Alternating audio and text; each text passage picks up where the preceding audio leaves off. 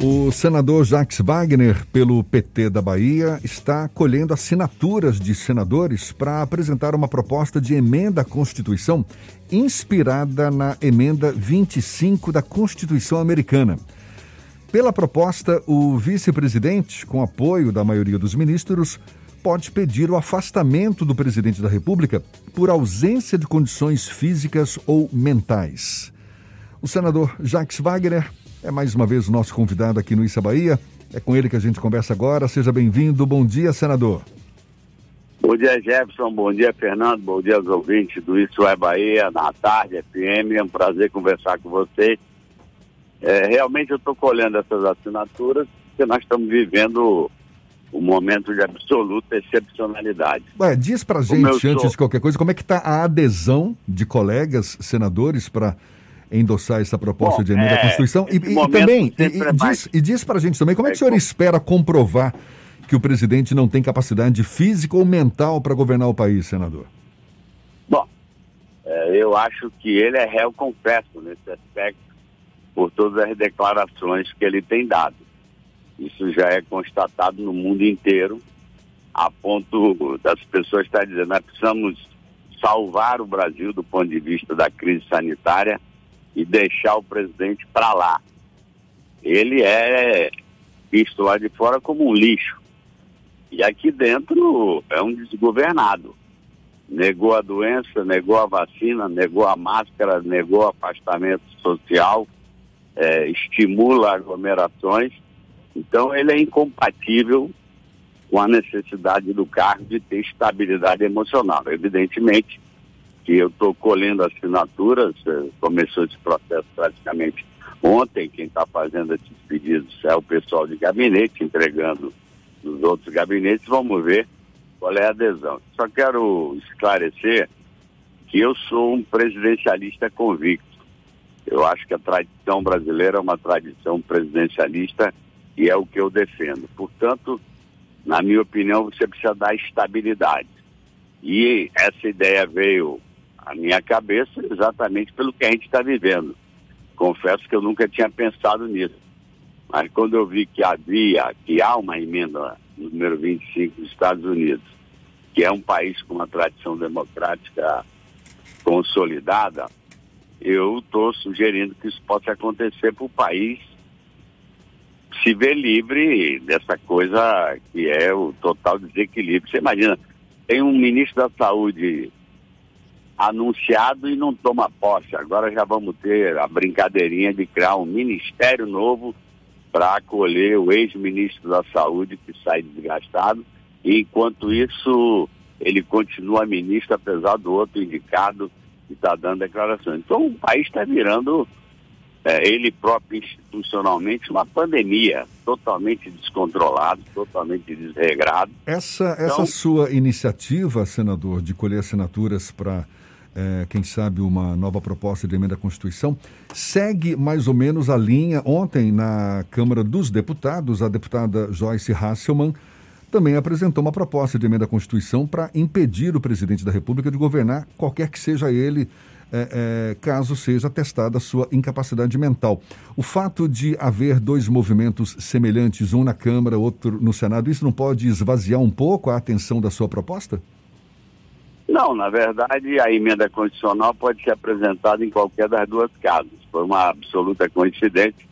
Eu nunca conversei com a deputada sobre esse tema. É, ela já foi base do governo, hoje ela é rompida com o governo. Bom, então a motivação dela eu desconheço. A minha motivação é ter mais uma ferramenta à disposição da sociedade brasileira e do Congresso Nacional para você superar crises como essa que a gente está vivendo agora. Realmente é um descalabro. As vacinas russas já podiam estar aqui no Nordeste, e já havia um pré-contrato de 50 milhões, não, até agora não aconteceram por interdição do governo federal. A vacina chinesa foi contestada, agora ela tem sido a nossa salvação, e eu registro que hoje nós na Bahia já chegamos a um milhão de vacinados, ainda é pouco, nós somos 15 milhões de habitantes, mas as coisas estão andando. Eu, pessoalmente, devo me vacinar nessa quinta-feira pela manhã, que chegou à minha idade de 70 anos, já podíamos estar muito mais avançados. A própria Pfizer já desmentiu o presidente, dizendo que fez uma oferta de um lote grande e ele simplesmente se negou. Então, ele aposta no caos, Jefferson, eu não tenho mais dúvida nenhuma. Ele sabe que só se sustenta é, abrindo um conflito no país, para aí vira torcida organizada, as pessoas param de raciocinar. O desemprego está em alta, a inflação está em alta, nós estamos à beira de entrar num processo de estagflação, que é você ter recessão com inflação. Então o país está desmontado, desmontando. E o sofrimento, principalmente para as pessoas mais pobres. Então eu acho impossível realmente o país continuar. E repito, o mundo todo lá fora fica até perplexo. O Congresso não vai fazer nada, vai continuar vendo esse homem destruindo um país do tamanho de vocês e não vai fazer nada. Então, eu acho que já deu. Senador, é verdade. O, a proposta de emenda à Constituição que o senhor apresentou, quer dizer, pretende apresentar, né, está recolhendo assinaturas, ela é válida não apenas para o caso do Jair Bolsonaro, ela seria uma parte integrada do nosso texto claro. magno e isso poderia ser aplicado também em outras situações. Como evitar que uma proposta como essa não acabe se tornando algo extremamente politizado, não do ponto de vista da política em sua essência, mas partidarizado ao ponto de se transformar um instrumento do Congresso Nacional para aplicar, digamos que, um golpe no presidente da República? Ô, Fernando, é, primeiro, o Congresso já fez isso no caso da Dilma. Evidentemente, usando o expediente do impeachment que nós temos e usando artificialmente um crime que nunca existiu, que hoje todo mundo reconhece que nunca existiu e estamos cheios de arrependidos é, por aí.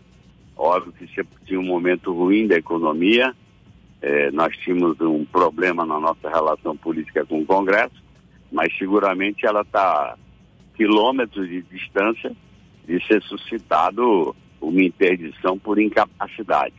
Ali foi, ali sim foi politizado.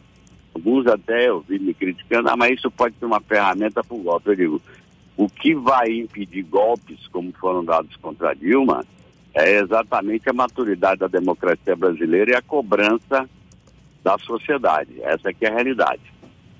Fora disso, não tem como. Agora, eu concordo com você. Tudo que você faz pensando no bem, alguém pode usar é, de forma equivocada. Mas essa emenda está lá na Constituição Americana, eu repito, tem uma maturidade democrática, e ela foi suscitada só agora no caso do Trump que dava amostras também de incapacidade com todas aquelas coisas que ele dizia.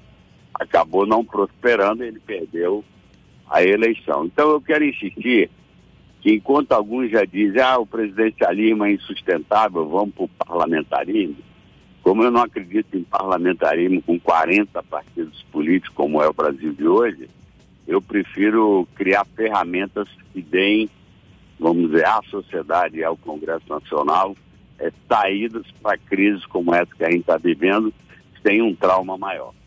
O senador Otto Alencar, ontem em entrevista ao Bahia Notícias, citou que o presidente Jair Bolsonaro ele insiste em intencionamentos, insiste em brigas ao invés de tratar de um diálogo e citou a hipótese da, da alimentação da questão do golpe, a possibilidade de golpe. O senhor sempre foi uma pessoa muito crítica com relação a isso inclusive com uma experiência no Ministério da Defesa. Como é que o senhor observa essas movimentações? O presidente falou mais uma vez sobre estar, estado de sítio e, inclusive, falou em meu exército.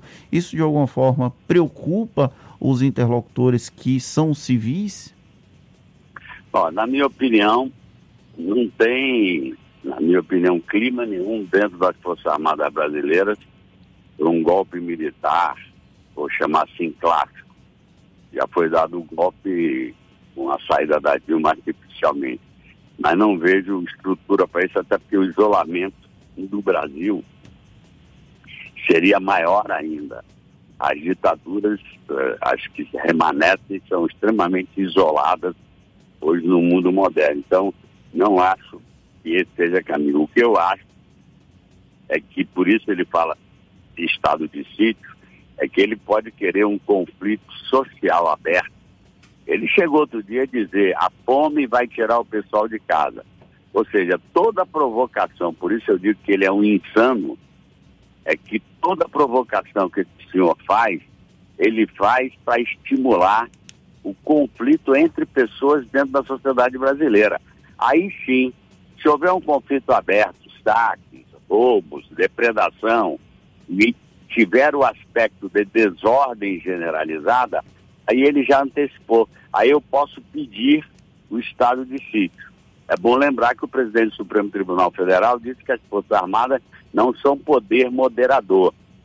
Então, na minha opinião, nós já temos instituições que reagem a esse profeta do Apocalipse que se transformou o presidente da República. Então, na minha opinião, a única aposta que sobra a ele, porque ele é um homem sem projeto, ele é um homem sem ideias.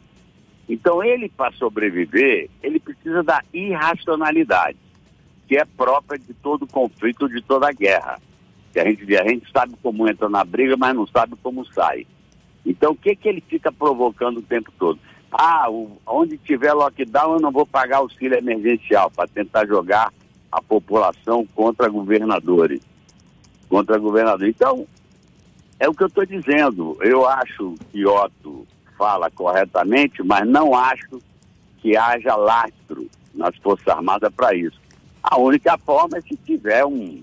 virar uma bandoleiros andando por aí, estaqueando, depredando, aí o cidadão vai dizer, o presidente da República pode pedir o estado de sítio. Senador, na minha opinião, é o planejamento dele. Senador, e mudando, Deus queira que não dê certo. Mudando um pouco de assunto e para a gente encerrar, o ministro da Cidadania, João Roma, do Republicanos, teria entrado aí na lista de, de possibilidades de apoio do presidente Jair Bolsonaro para a eleição ao governo da Bahia em 2022. O João Roma estaria sendo anunciado aí como uma possibilidade de representar o bolsonarismo aqui no estado nessas próximas eleições, no lugar de ACM Neto, que num primeiro momento seria o candidato natural, mas que teria perdido essa vaga pelo fato de ter se distanciado do Bolsonaro no, nos últimos meses.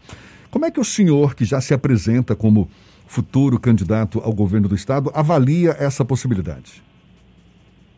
Olha, Jefferson, eu sempre digo que eu não escalo o time adversário. Eu gosto de escalar o nosso time, meu time, a minha equipe que vai entrar em campo para a disputa eleitoral. Na minha opinião, eu respeito todos os adversários. É, o, ex, o ex-prefeito fez movimentos errados, foi para lá, veio para cá, estava com Baleia Rota, saiu do Baleia Rota, foi para Arthur Lira, apoiou o candidato de Bolsonaro. Quando pegou mal, ele disse que ele não é Bolsonaro desde criancinha. Bom, e por aí vai. E o João Roma, que é absolutamente ligado a ele, quer dizer, que se construiu na política baiana ligado ao prefeito, assume a prefeitura. Eu tenho dúvidas se isso foi com ou sem a concordância. Me parece que com a concordância do ex-prefeito. Mas, de qualquer forma, eu repito, seja quem for o adversário, nós enfrentaremos com a apresentação de ideias e com tudo aquilo que a gente já conseguiu fazer nesses 14 anos e meses à frente do governo da Bahia. Senador Jacques Wagner, do PT, aqui pela Bahia, muito obrigado mais uma vez, seja sempre bem-vindo aqui conosco. Um prazer tê-lo no Jefferson. Isso é Bahia. Até uma obrigado. próxima, então. Tá obrigado, Jefferson. Obrigado, Fernando. E eu continuo nessa luta da vacina, do auxílio e do emprego, que eu acho que essa é a pauta que interessa ao povo baiano e ao povo brasileiro. Forte abraço, obrigado pela oportunidade.